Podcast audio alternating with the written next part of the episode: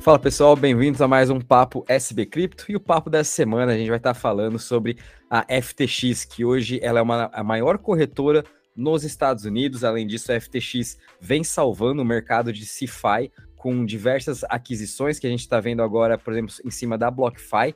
Uh, a gente vai estar também comentando sobre como que o Sam uh, vem salvando, né? Ele vem sendo o Warren Buffett, que aconteceu a mesma coisa em 2008, durante a crise do housing market. É, vamos estar comentando antes quem que foi a FTX, né? Ela é uma corretora foi, que foi fundada em 2018 e oficialmente lançada em 2019. Então, ela é recentemente nova no mercado. Quando a gente compara, por exemplo, com a Binance, a Binance já está aí desde 2016, 2017, né? Então, tem muito mais bagagem. A FTX foi lançada recentemente, uh, foi fundada por Gary Wang e Sam Bankman-Fried, né? E ambos também são uh, ah, CEO e STO do Alameda Capital, que são um dos principais venture capitals do mercado de cripto, né? Então a FTX também tem seu braço institucional um pouco separado, né? E também possui a FTX Ventures. Então, na verdade, eles possuem praticamente três braços, uh, dois braços, perdão, de investimentos, né? Sendo o Alameda e o FTX Ventures. Uh, e eu também gostaria de falar sobre um pouco do, da performance, de como que foi a FTX em 2021, antes da gente entrar mais nos assuntos sobre o seu token e também o que está acontecendo no mercado. Né? Então, a FTX em 2021, ela praticamente começou um ano com 1 bilhão de dólares de market cap, chegou a bater quase 10 bilhões no pico do mercado e, e, terminou o ano valendo pelo menos aí uns 5 bilhões, né? Mas se a gente vê o tanto que ela cresceu em relação a número de clientes, chegando a bater mais de 5 milhões de usuários, ela conseguiu ultrapassar a Coinbase em questões de volume, em clientes e também em market share no final de 2021. Então a FTX aí dominando também é, todo o mercado nos Estados Unidos, só está atrás aí da Binance agora globalmente, né? A Binance ainda possui um market share de quase aí 50%, mas em relação ao seu crescimento nos Estados Unidos, a FTX tem tido aí é, um crescimento absurdo, e muito disso também vem vindo de diversos investimentos que aconteceu em 2021 e 2022. Tanto é que hoje o valuation dela é de 25 bilhões de dólares. É, e também uh, alguns outros números que aconteceu aqui em 2021, uh, ah, além de outros números que a FTX fez, né, é, desses grandes números de clientes, ela também conseguiu ter uma participação relevante juntamente com o Washington DC na parte de regulamentação de cripto. A gente está vendo que o Sam está ativamente é, fazendo é, visitas uh, e dando seu depoimento em Washington para falar dessa parte de regulamentação. FTX também no seu site eles possuem um blog onde eles fazem posts recorrentes uh, de sugestões de como que o mercado pode estar regulando cripto. Então eles estão também ativamente nessa parte, o que é muito importante para todo o mercado, né? Então eles se importam também em relação a essa parte de regulamentação e sabem também que vindo uma regulamentação, é aí sim que eles vão conseguir atrair mais esse, esses investimentos institucionais. Uh, gostaria também de trazer aqui diversas parcerias em que a FTX fez durante 2021 o que trouxe também mais ainda esse brand awareness, né? As pessoas conhecendo mais sobre a FTX. Fez parcerias com diversos atletas, como o Steph Curry, Tom Brady, a Gisele, o Shaquille O'Neal, Naomi Osaka. Eles também estão, eles fizeram parcerias com a Mercedes, né? São patrocinadores oficiais da Mercedes, são patrocinadores oficiais da Riot Games, né? é um, a primeira equipe de esportes que uma corretora de cripto vem patrocinando, sem falar também que compraram aí os direitos uh, da FTX Arena, que, do Miami Heat, uh, lá em Miami. Além disso, em 2021, a, a FTX lançou seu marketplace de NFT juntamente com a Solana, e com isso também a gente teve aí o, o, o show, né, o festival uh, Coachella nos Estados Unidos, fizeram aí uma parceria com a FTX para lançar os seus ingressos em forma de NFT. Então também a FTX agora entrando para esse mundo uh, de NFT, a gente sabe quão importante é com a Coinbase também vem representando forte esse mercado, né? OpenSea também vem liderando junto com LuxRare e agora a FTX juntamente com a Solana. Então a gente pode ver também, além de eles terem o braço do Alameda Capital, FTX Ventures, que investem em diversos outros projetos de cripto, né? Tem também a Solana por trás, que está meio que ajudando esse crescimento da FTX né, da, de uma forma off, é, on-chain, perdão, e também de uma forma descentralizada. Sem falar também que a FTX tem a sua parte agora de cartão de débito, então você também pode agora estar tá utilizando, fazendo pagamentos, uh, utilizando ainda não uh, stablecoins, mas se você tem saldo em conta na FTX, você pode estar tá utilizando o seu cartão de débito, sem falar também que ela vem adquirindo diversas licenças para ela conseguir ser uma corretora dentro dos Estados Unidos, né? E também aquisições de próprias corretoras pequenas e custodiantes no mercado americano tradicional, como por exemplo a Ledger X, que hoje se tornou a FTX UX Derivatives, que é uma, uma parte da FTX específica para derivativos. E eles vêm também querendo comprar e fazendo parcerias com a Goldman Sachs, né? E a Goldman agora também fazendo todas as suas operações de derivativos com, em relação a Bitcoin e Ethereum eles vêm utilizando a FTX como seu custodiante, como principal broker em relação a cripto, né? Então, a FTX em 2021 teve esse crescimento gigantesco e agora 2022, é, que eu acho muito bom a gente está comentando, né? Que o Sam, eu acho mais por ele ter tido essa parte política em Washington, né? Tá sempre representando a FTX. Ele tem um dever, talvez, fiduciário de também estar tá ajudando o mercado de cripto é, com esses problemas que a gente está tendo do risco sistêmico. É, eu não sei, Arthur, se você quer comentar um pouco de, de, toda essa crise que a gente vem tendo dessas liquidações, tanto na parte de CeFi, e o que, que, você acha também da, da FTX tendo esse papel agora de mais ou menos sendo um Fed, né, um banco central aí salvando o nosso mercado. É, eu acho que, que isso é um comentário um pouco forte, né? Chamar a FTX de, de Fed, eu acho uma coisa um pouco exagerada. Mas é, eu, como sempre, eu gosto de olhar para as coisas bem fundamentais. E enquanto você estava falando, eu estava olhando para o white paper da FTT. É, FTT é o token da FTX, tá? Só para deixar bem claro. E, e aqui, eu, eu ouvindo você falar e olhando para o white paper, eu via eu vi um alinhamento perfeito. Eu vi que eles de fato estão seguindo o white paper, porque eu vale sempre lembrar aqui que o white paper é o papel que você publica, né, quando você lança o seu token e que diz todo o seu roadmap, tudo que você tenta fazer, como que você vai tentar atingir esses objetivos, qual o percurso e por que de cada um desses objetivos. Então, só para trazer por cima, eles têm um item que chama Por que, que a FTX é tão único e difícil de replicar? Que ela tem um produto é live, então é um produto que, que, tá, que tá lá, que tá ao vivo, que tá ocorrendo e você vai mudando ele conforme ele vai. Tem ótima liquidez, tem, eles têm expertise e eles estão sendo pioneiros em novos produtos, que é exatamente o que o Rafa acabou de descrever. Então a gente vê que de fato a FTX ela está seguindo o seu roadmap, ela está seguindo o que ela se propôs a fazer desde o começo. E isso é sempre um ótimo indicador.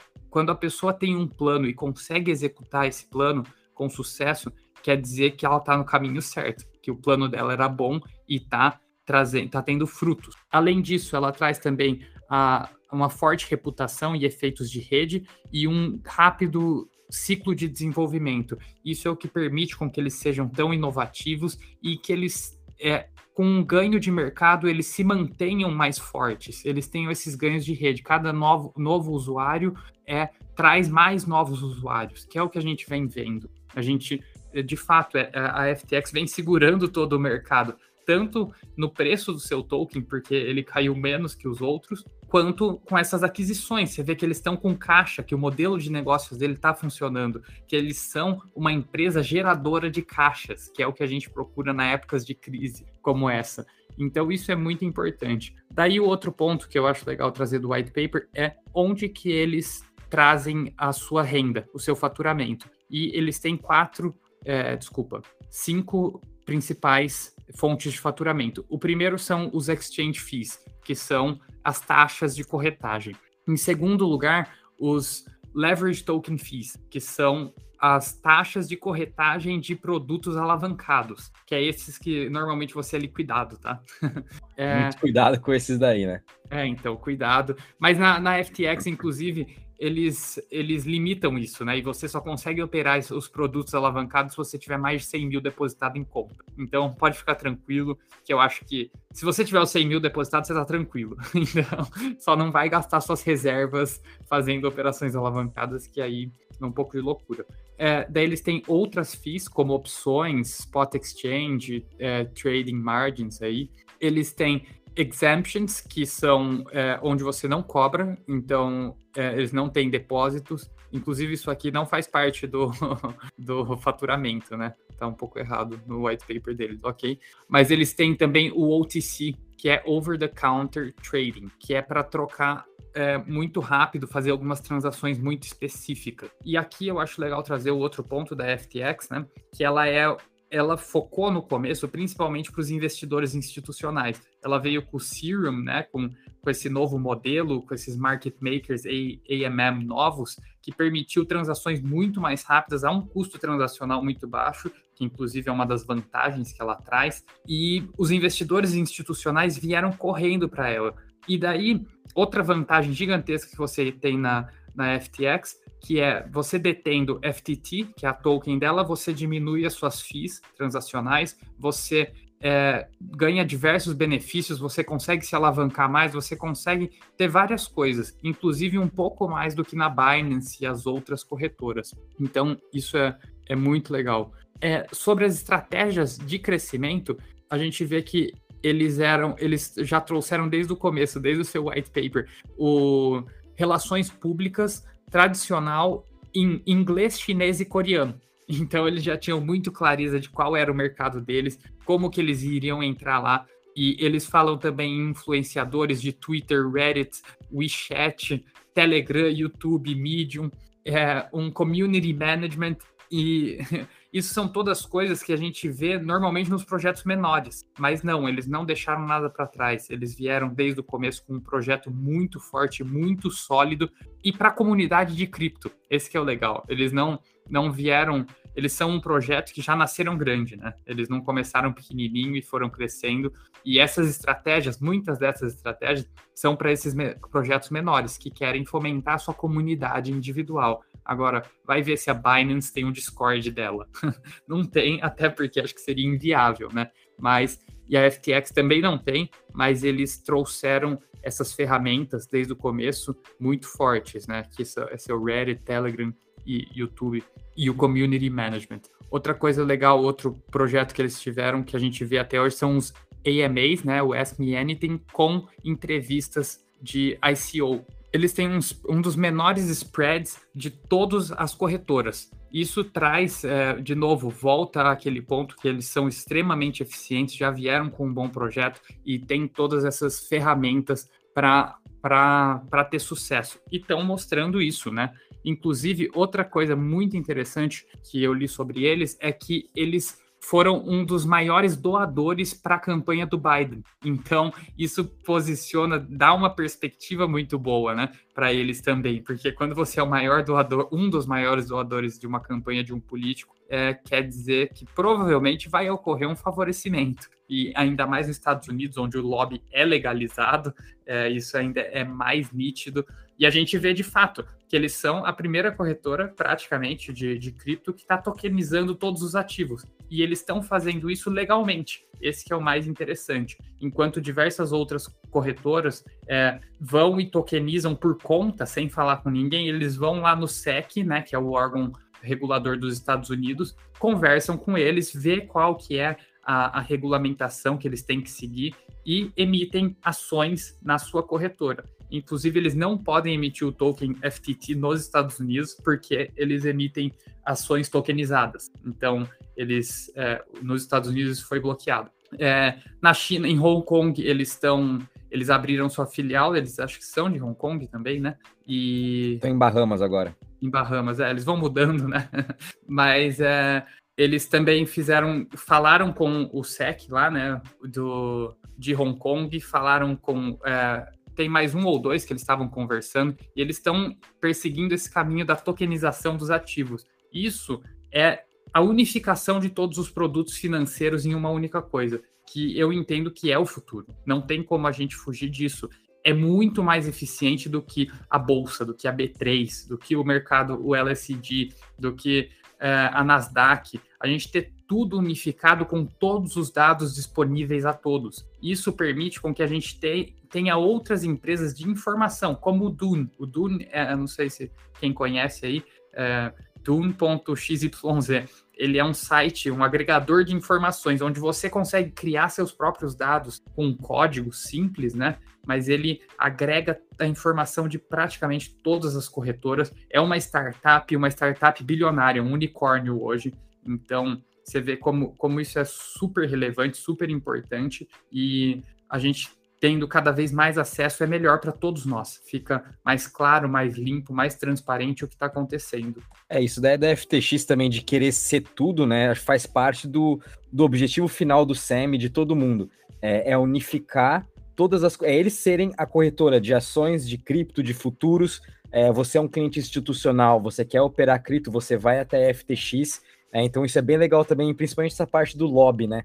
É, a gente está vendo não só a FTX, como diversas outras corretoras investindo em políticos, né? Para também educar eles, e com certeza, acho que nas, nas próximas eleições presidenciais aí dos Estados Unidos, ou até do mundo todo, de outros países mais envolvidos, que estão aí mais avançados nesse, nesse assunto de cripto, né, em legislação, vão ser políticos a favor de cripto. Então, a FTX vem também conversando, né? Como, como comentei com vocês, o, o Sam tá lá em Washington praticamente todo mês é, a gente teve agora também essa semana o Charles Hoskins, Hoskinson da, da Cardano, então diversos outros CEOs e representantes de cada projeto de cripto estão cada vez mais indo para Washington.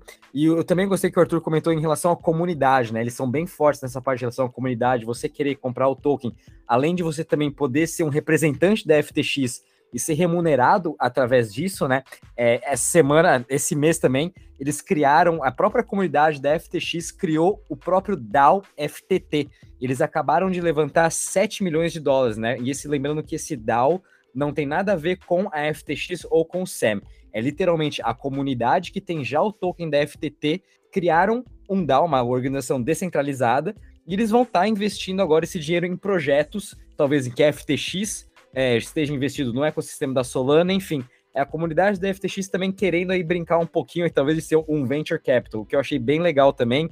O Sam também apoiou a ideia e até comentou em relação à parte de doação é, desse capital para algum fundo de caridade, né? Porque se a gente for ver, a FTX sempre vai doar 1% dos seus FIIs para uma instituição de caridade. E o Sam também falou que vai doar 100% do seu patrimônio né, para as instituições de caridade. Então, acho também bem legal da comunidade estar tá vindo sempre junto e se formando. É, eu acho que essa questão deles começarem a se tornar um venture capital tá, tá, se tornando cada vez mais clara nesse bear market, né? Através desse tanto de DAO, de outras instituições relacionadas a eles, como a própria Alameda Research, mas a, a própria FTX está comprando todo mundo, está salvando o mercado. Como você mesmo colocou no começo, eles estão vindo, eles estão com caixa. Quem tem caixa no bear market é rei, é Deus. Ele sai comprando todo mundo a um desconto. A BlockFi, se eu não me engano, estava avaliada em 4 bi. 4 bi. 4 Vai bi. comprar por 25. E foi comprada por 25 milhões, uma avaliação de mercado de 25 milhões por eles. Eu não sei se vocês já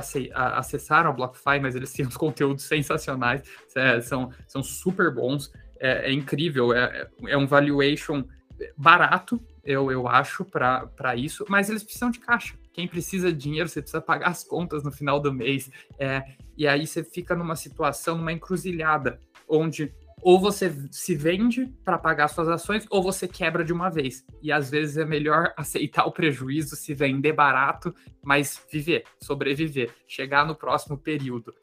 é, e como eu comentei, eu acho importante a FTX estar tendo esse papel, né? E, e já que eles têm também esse caixa, óbvio, a gente pode ver uma boa administração de todo mundo da FTX, né? Porque com certeza a gente viu aí diversos uh, venture capitals, diversas corretoras demitindo pessoas, né? Coinbase demitindo, Crypto.com, é, OKX, é, hoje também a Abra, que é uma outra corretora, também demitindo mais de 10% da, do, das pessoas que trabalham lá, enfim. E a gente pode ver que a FTX, até as brasileiras, mercado Bitcoin também, empíricos aqui demitindo uma boa parte da sua equipe de cripto. E a gente pode ver que a FTX não demitiu ninguém. Tanto é porque eles, eles têm já uma equipe enxuta, né? A FTX conseguiu ter essa escalabilidade muito grande utilizando a tecnologia do blockchain, juntamente por conta aí do Serum e de outros projetos da Solana. Então, por conta deles realmente utilizarem a tecnologia, eles não precisam ter aí 300, 400, 500 pessoas trabalhando como outras corretoras. É, então, isso também trouxe aí um benefício para eles. Mas também a gente pode ver uma boa administração de caixa uh, do, da parte do Sam, da parte de todo o time. Porque, conforme eu comentei no começo, né? A FTX gastou bilhões e bilhões de dólares com patrocinadores e também com novos embaixadores, trazendo esses novos atletas, né, para dentro uh, da FTX, para eles serem o porta-voz. Então, é, eu também gostaria de ver o que, que, vai acontecer com todos esses patrocínios bilionários que eles estão fazendo. Obviamente, dinheiro é uma coisa finita, né? E a FTX recentemente aí comprou, por exemplo, o estádio da, da, da Berkeley, Universidade da Berkeley na Califórnia. É, ele tá pagando pela FTX Arena, é, tá pagando também pela Major League Baseball, Mercedes, enfim. É, não sei também, mas tenho certeza que eles estão administrando muito bem para estar tá fazendo diversas aquisições, como também até a Robinhood, que é uma corretora do varejo eles já estão aí meio que rumores de querendo comprar.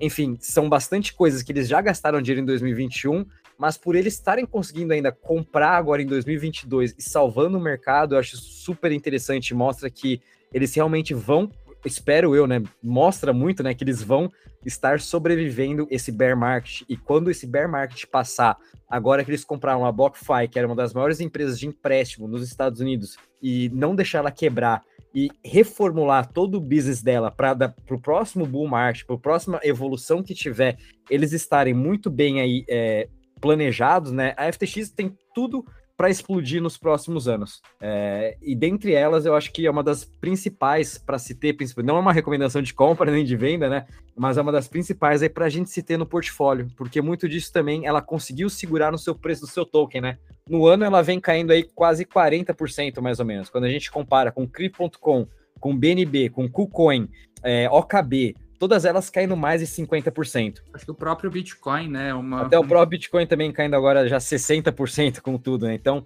a gente pode ver que a FTX vem sim se segurando.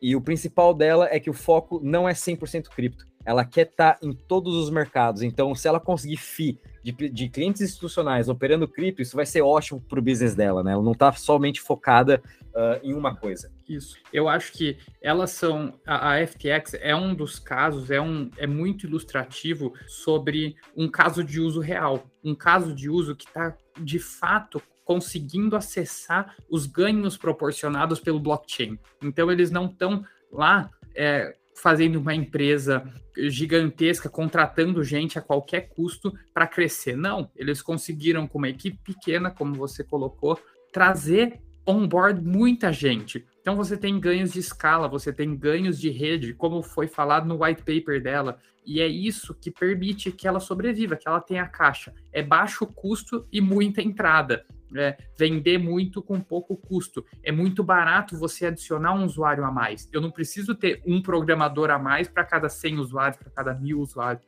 Talvez eu precise ter um programador a mais para cada 10 milhões de usuários. Então, uma vez que o produto está pronto, você precisa acessar esses ganhos de escala. O custo marginal de onboard um novo usuário tem que ser baixo. E é isso que ela está conseguindo fazer.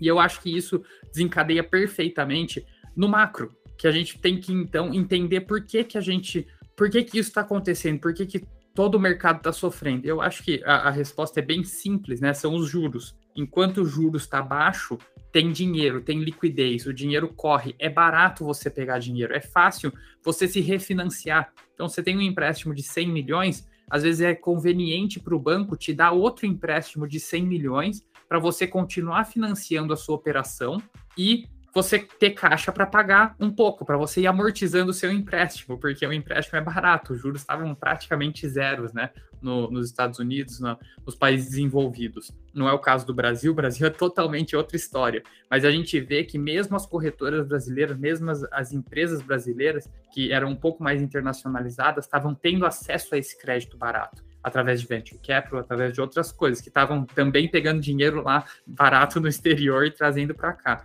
Mas isso é um grande problema, porque agora eles têm uma dívida em dólar, talvez os venture capitals, não necessariamente as empresas, a, a, a, o mercado Bitcoin e afins. Mas tudo isso se interliga, porque antes você podia ter muito funcionário que você conseguia rodar essa dívida e manter faturando só para pagar uma parte dos seus custos, enquanto você tinha um burn rate altíssimo. Agora não, agora você precisa ter o caixa para se financiar, você tem que conseguir se financiar sozinho. E daí que a gente vê essas demissões em massa. É, as empresas não, não têm caixa suficiente, elas não geram caixa suficiente, o free cash flow delas é baixíssimo e então acabou a brincadeira. Agora é um mercado sério. Então, inclusive um, um comparativo aqui é por que, que uma empresa como a FTX teria que ter 300 programadores como tem uma Solana. A Solana é um blockchain avaliado em 10 vezes o, o valor da, da FTX, mais ou menos. Não faria o menor sentido. E é o que acontece com muitas corretoras, com muitas empresas de blockchain, né? Principalmente por conta desse financiamento barato. Agora a gente está vendo isso tudo se desfazer. A gente está vendo as empresas ter que demitir, as empresas quebrando, sendo comprada barata. É caixa a qualquer custo. A gente teve conversando né, com, com uns amigos nossos que, que trabalham fora e eles estão dizendo que a, a vez do mercado é você tem que ter caixa para pelo menos um ano para sobreviver. Pelo menos. Se você não tem caixa para o próximo ano inteiro, você vai quebrar. Porque a tendência é que esse bear market perdure. A gente tem diversos indicadores macroeconômicos que não são bons, não são agradáveis de se ver. Os números não são legais. A gente é, vai ser um, um tempo difícil aí. E cripto a gente sabe que é pior do que o resto. Enquanto se o mercado normal, se a Nasdaq cai, se a SP500 cai, o cripto cai vezes 3, vezes 4. E é a primeira vez na nossa vida, acho que da maioria dos nossos ouvintes também, que a gente vai ver um cenário de sem liquidez, com baixa liquidez. Porque eu, pelo menos, entrei no, no mercado, comecei a acompanhar a bolsa em 2012, 2013 e a gente só viu a época de quantitative easing. A gente nunca viu mercado sem liquidez. A gente só viu dinheiro fácil e tudo indo para cima. Ah, caiu, sobe de novo. Agora, não necessariamente é mais esse o cenário. As coisas estão mudando. A gente está voltando para talvez década de 70, 80, coisas bastante diferentes do que a gente viu em vida, as nossas vidas como investidores. E isso pode ser um momento muito complicado talvez um momento para repensar estratégias e refletir um pouco sobre o que a gente está fazendo. Boa, bem interessante. Concordo mesmo. É, esse momento é mesmo de é, reflexão e rever tudo que a gente meio que já investiu e olhar um pouco no futuro, né? Óbvio que a gente comentou aqui bastante pontos positivos sobre a FTX, sobre seu token, sobre tudo que ela vem fazendo pelo, pelo mercado, principalmente esse mês, né? Com todas essas aquisições, com onde que ela quer chegar nos próximos daqui nos próximos 5, 10 anos, né? Mas obviamente nem tudo é as mil maravilhas, né, Arthur? Queria ver com você, é, ver o que, que você acha que pode ser uns bear case para FTX, né? O que, que pode talvez prejudicar o crescimento dela, concorrências? O que, que você também está vendo em relação a isso? Porque óbvio que ela está praticamente agora parece dominando todo o mercado, né? Mas a gente sabe que é, é, bem, é bem difícil depois, talvez nos próximos anos, com, com os bancos, né, Goldman Sachs, bater de frente com Goldman Sachs, um JP Morgan. É, o é, que, que você acha que pode assim atrapalhar né, a, a FTX nesse caminho? Ah, eu acho que é, o caminho dela é muito difícil. De fato, tem muita coisa boa aí. É, eles estão se posicionando de uma maneira bem peculiar e bem diferente das outras criptos, né? Das outras corretoras, das outras DEX, das outras SEX, né? Principalmente as Centralized Exchanges. Mas é, o caminho é muito difícil. Eles estão conseguindo tokenizar ao, ao bolsas, né? Alguns ativos em bolsa. Mas aí a sua concorrência, você sai, como você acabou de falar, você sai da, da disputa direto com o mercado de cripto. Então, quando você sai da, da, da, competição só com cripto, aí você entra nos big players, você entra nas empresas de meio bilhão de dólares aí, de Goldman, JP Morgan, os big players do mercado bancário. E nesse mercado as coisas funcionam um pouco diferente. Elas não são exatamente assim. A gente tem desde associação aos bancos centrais, que é um fato muito importante que nenhuma corretora de cripto tem, por enquanto. Eles são praticamente brigados com os bancos centrais. Agora, imagina, imaginem vocês, é, você ter acesso direto a um banco central, que é conhecido, é, é uma das suas obrigações é ser o lender of last resort, que é o emprestador de última instância, é a pessoa que não deixa o caos acontecer. Então, tem vantagens muito grandes, mas isso gera custo. O que você tinha antes, uma, uma empresa, a, a FTX, deve ter uma equipe de advogados de, de 10, 15 advogados. Um, é, eu não sei exatamente isso, né? Eu estou supondo, mas eu imagino que seja algo muito mais enxuto, porque eles ainda são uma startup, uma startup já muito grande, muito valiosa, mas uma startup. Então, eles têm os seus setores enxutos e o core business é o principal deles, né? Que são desenvolvedores, programadores, e é o que é, intuitivamente e fatidicamente tem que ter mais funcionários. Agora, quando você começa a convergir ao sistema bancário tradicional, você tem que convergir também em pessoal, em equipe. Você tem que ter um compliance muito forte. Você tem que ter a, a parte financeira, tributária extremamente desenvolvida. E não é simples você atuar em diversos países. Você tem leis diferentes a respeitar, você é tributado de forma diferente, você tem que ter uma equipe gigantesca te auxiliando nessa parte tributária, fiscal, contábil, jurídica. E quanto mais você cresce, mais caro fica isso. Infelizmente, a gente ainda não tem leis internacionais que regulam todo o sistema bancário de uma forma unificada. Talvez esse seja até um próximo passo, que a gente unifique as leis, porque a gente isso permite com que as empresas sejam muito mais enxutas, né? Elas com muito menos recursos produzam muito mais, que é o que a FTX faz hoje, porque ela não é regulada. Agora, a partir do momento que ela quer entrar e brincar com os players grandes, sentar na mesa de gente grande. Eu acho que essa é a frase. Ela tem que agir como gente grande. E agir como gente grande custa caro. É, eles vêm agindo já, né? A gente pode ver que eles sempre estão tentando conversar com os reguladores, estão conversando sempre com a CFTC. E eu concordo. É, tanto é que o, o, próximo caminho deles é tentar bater de frente mesmo com Goldman Sachs, JP Morgan. A gente vê eles querendo comprar essas outras corretoras como a Robinhood, né? Para começar a entrando nesse mercado de varejo, a começar conquistando essa parte de ações. Mas a gente pôde ver que ano passado a Robinhood teve que travar suas transações de das memes, do, das ações memes lá da GameStop. Óbvio que tem aí suas conspirações, né? Mas vamos dizer que a Citatel praticamente ligou para eles e falou: oh, você não vai operar e fecharam, né? Então, o, um bear case também, acho que para FTX é essa questão de regulamentação que ainda a gente tem muito para descobrir. Hoje teve a notícia da, da Coinbase que agora começou a passar a sua geolocation, né, sua localização para a imigração dos Estados Unidos, né? Isso aí é uma coisa meio assim, fiquei bem abismado em relação a isso, né? Será que no futuro, para a FTX poder negociar ações, eles vão ter que abdicar desse lado também, igual a Coinbase está fazendo? Não sei. Vão, será que vão perder muitos clientes com isso? Com certeza. Ninguém, eu acho que, que é cliente agora da Coinbase deve estar muito feliz com essa, com essa com esse parceria que começaram a fazer com essa parte da imigração de estar tá fornecendo a sua localização. Então agora os Estados Unidos praticamente vai saber todo, onde que você mora, todos funcionários, onde todo mundo que uh, opera pela Coinbase, né?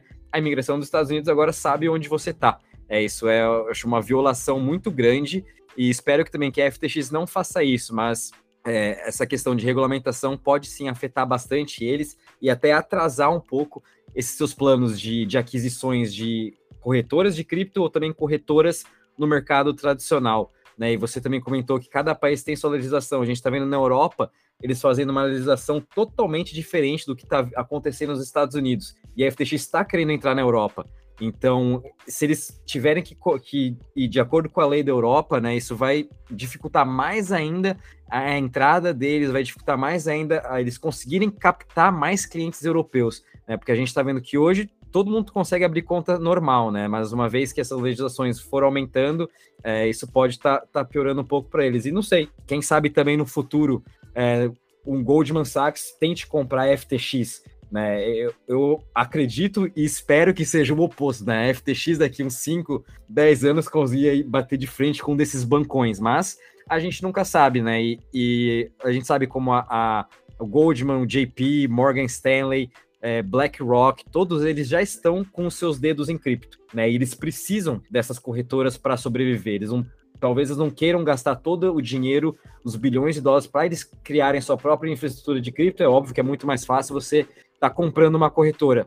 Né? Então, uh, não sei, quem sabe nesse bear market apareçam algumas corretoras de cripto sendo compradas pelo, por Goldman. Teve também rumores da Goldman Sachs querendo, aí com, é, levantando fundos para comprar a Celsius então, é uma, alguma forma também desses grandes bancos começarem a entrar para esse mundo de cripto e pode ser uma, um, uma coisa ruim aí também para FTX que eu vejo nesse médio, nesse curto, médio prazo assim, né? E outro ponto eu acho que é a parte de NFT, que é uma grande concorrência de marketplace, que a Coinbase tem, Crypto.com tem, FTX também tem a sua parte específica de, de NFTs, tem o é, seu, seu fundo de Web3 que eles criaram também em 2022, que eles estão querendo expandir para esse mercado. E a gente também está vendo todas as corretoras de cripto expandindo para o Web3, o que pode ser também uma concorrência muito grande. E como eles não foram os primeiros a chegar já nesse, nesse com esse marketplace de NFT e tudo mais, então é talvez ali uma concorrência bem forte também para eles, né? Que também é um ponto aí de da gente continuar acompanhando quem que vai estar tá dominando agora esse mercado de NFT. A gente teve aí OpenSea, LuxRare vendo seus, suas receitas semanais caindo muito. É, obviamente, todo o mercado de NFT está meio que em crise também, mas uh, vamos ver também quais serão os marketplaces que vão estar sobrevivendo nos próximos anos. Se o OpenSea vai continuar sendo o principal, ou se o marketplace da FTX, com diversas parcerias que ele está fazendo com atletas, vão ser os principais agora. Enfim, acho que tem muito também para a gente estar tá descobrindo aí. Então, é, tem que ir com cautela também, né? no seu segundo ponto, Rafa, é, isso acabou de me fazer perceber que talvez uma estratégia da, da FTX agora seja inflar seu balanço para se vender para um grande banco. Então ela tá, ela tá com caixa ainda e ela tem, ela tá vendo essas empresas que estão quebrando. Então ela compra uma BlockFi que prova, ela vai continuar tá produzindo conteúdo, tem é, é, uma empresa grande, é uma empresa sólida até, né? Que foi, chegou a ser avaliada em 4 bi, bi.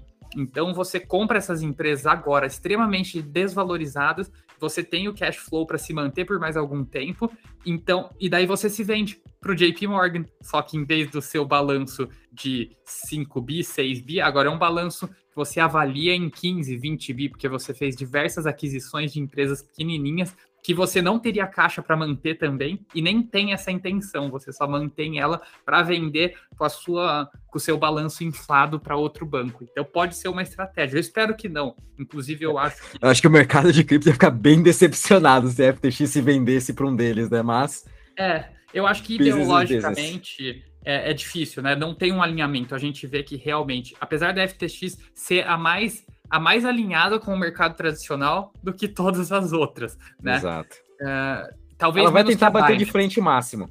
Ela vai tentar bater de frente o máximo é. com todos eles. E vamos ver até onde vai. É, mas enfim, isso poderia ser uma estratégia. Seria uma estratégia muito inteligente, maquiavélica até, né? Porque você iria contra tudo que você fez até agora, basicamente, né? Que são esses esforços de descentralização para promover é, cripto. Mas enfim, é, pode acontecer tudo e se for essa estratégia é de se tirar o chapéu.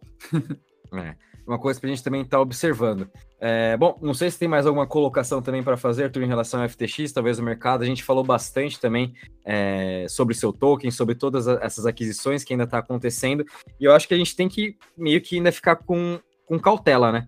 É, talvez passar um, um, breve overview do que a gente está vendo. Eu acho que ainda a gente tem que ver muita cautela, conforme a gente comentou ontem nos no nossos grupos, né? O Three Arrow Capital está sendo liquidado, então ele tem posição também em praticamente todos os projetos de cripto, é, todos os as empresas CeFi faziam negócios com o Three Arrow Capital, né? Óbvio, todo mundo quer fazer negócio com o cara mais inteligente da sala, então acho que ainda a gente pode sim ver muito mais em empresas quebrando que vai afetar mais o mercado, né? Então, acho que olhando assim, pelo cenário macro para as próximas semanas, a gente vai estar tá divulgando também nossa carta mensal, vamos estar tá comentando sobre isso, das nossas estratégias, e eu acho que é realmente ficar fazendo caixa e, e ter paciência. É, não, não, ficar muito afobado, talvez, com essas, com essas pequenos repiques, como eu comentei também no Morning Call semana passada, o mercado viu 30%, óbvio, caiu, tanto que caiu, é mais do que normal ver esses pequenos repiques, mas lembrar que a gente está ainda contra o bear market, o Fed subindo juros, e a situação só vai melhorar quando realmente, você comentou, né? O, o Fed tem que parar essa elevação de juros, a guerra tem que parar e a inflação tem que cair. Enquanto esses três fatores aí continuarem do jeito que tá, vai, vai ser bem complicado. É, de fato, é, é um momento de cautela. N não tente pegar o fundo do mercado. Ninguém acerta o fundo do mercado. você tem que. É melhor você deixar de ganhar 10% do que se arriscar a perder 50%. A gente ainda não chegou no fundo. É, o mercado de cripto ele é assustador. Como eu disse, nós nunca vivemos em um cenário de sem liquidez de mercado. Então, é hora de revisar nossos modelos, repensar tudo que a gente acha que sabe e o certo é começar com uma folha branca. É, esquecer tudo que você sabe, talvez estudar um pouco década de 70, de 80, o que, que aconteceu no mercado quando a gente teve uma elevação de juros grande que foi já faz muito tempo, muita gente esqueceu, muitos de nós nem eram nascidos, e então é um, realmente um momento de calma, de tranquilidade. Espero o mercado começar a reagir e um repique de dois, três dias não é um bull market. é, às vezes eu acho engraçado que as pessoas, uma cripto cai 50%, 60%, hora que ela sobe 10%, dois dias, a pessoa fala, putz, tô rico, ganhei muito dinheiro. Não, não é assim. É, você ainda tá perdendo 50%, não apagou aquilo lá.